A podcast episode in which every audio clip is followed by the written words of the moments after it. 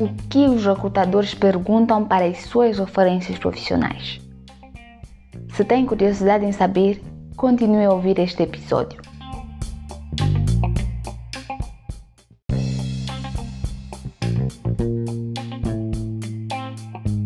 Olá, bom dia, boa tarde ou boa noite, dependendo da hora que me escuta. O meu nome é Jusceline Vaz, sou escritora e apresentadora do Mais Papo.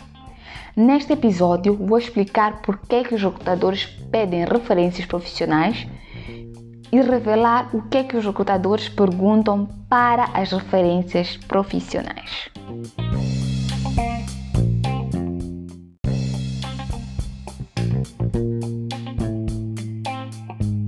As referências profissionais servem para confirmar se o candidato é quem disse, pois muitos candidatos não colocam informações verdadeiras no CV e costumam mentir durante as entrevistas de emprego. Por isso, muitos recrutadores pedem duas ou mais referências contactáveis.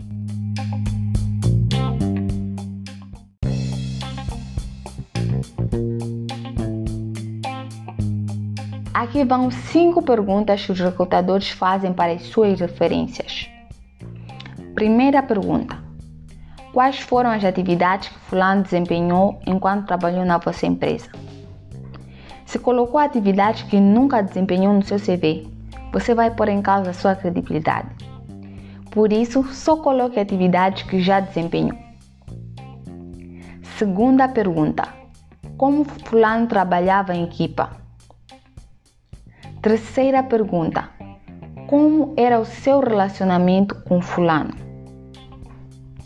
Estas perguntas são feitas para perceber se você tem habilidade de relacionamento interpessoal. Quarta pergunta: Quanto tempo o fulano permaneceu no emprego?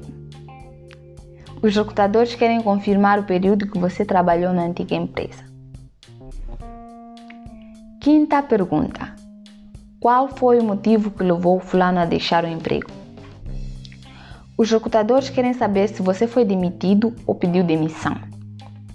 Se você foi demitido por má conduta e mentiu que saiu do emprego para abraçar um novo desafio, você vai ser desmascarado no momento da verificação das referências profissionais. Por isso, seja sempre honesto.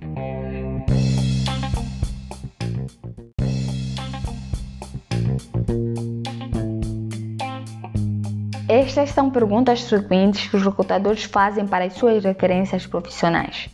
Às vezes, os recrutadores fazem mais perguntas. Agora que já sabe o que os recrutadores perguntam para as suas referências profissionais, tenha cuidado na hora de escolhê-las.